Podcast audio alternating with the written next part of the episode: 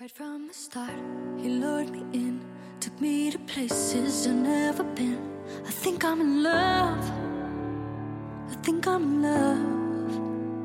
He might have bent me, but I didn't break. He rearranged the map I made, but I think I'm in love. Hello，各位同学，大家好，我是姚老师，欢迎来到今天这一期的英语口语每日养成。今天的话呢，我们来看一下这样一个句子：We appreciate your passion。but some of us are worried that the yelling is getting counterproductive. We appreciate your passion, but uh, some of us are worried that the yelling is getting counterproductive. We appreciate your passion, but some of us are worried that the yelling is getting counterproductive. 你指导的时候呢，很激情，我们很欣赏，但是呢，我们担心嚷嚷可能会起到反效果。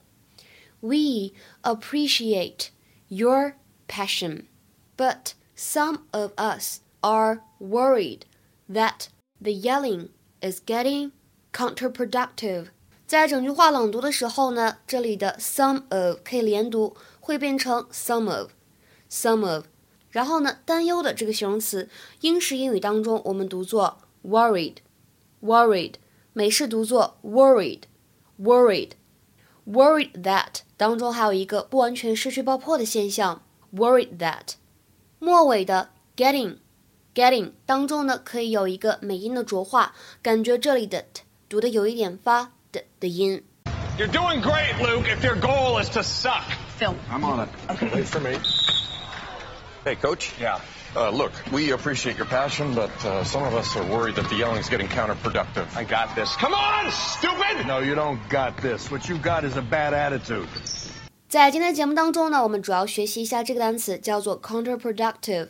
counterproductive。counterproductive 什么意思呢？表示起反效果的，having an effect which is opposite to the one that is intended or desired。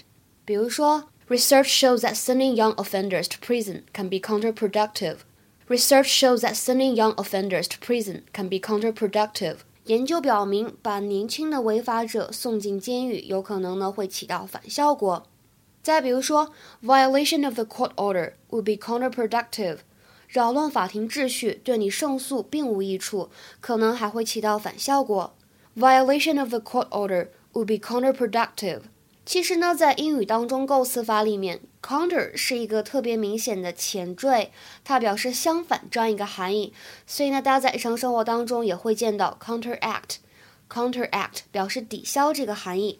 今天的话呢，请同学们来尝试翻译一下下面这个句子，并留言在文章的留言区。Improved safety measures in cars can be counterproductive as they encourage people to drive faster. Improved safety measures in cars can be counterproductive as they encourage people to drive faster. OK，今天的节目呢，我们就先说这么多了，拜拜。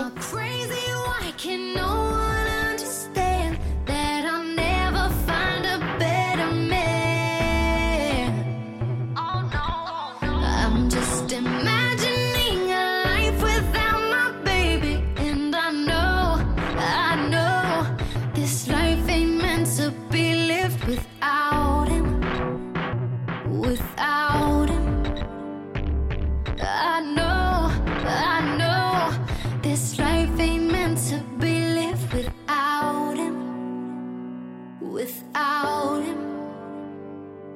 This life ain't meant to be lived without him, without.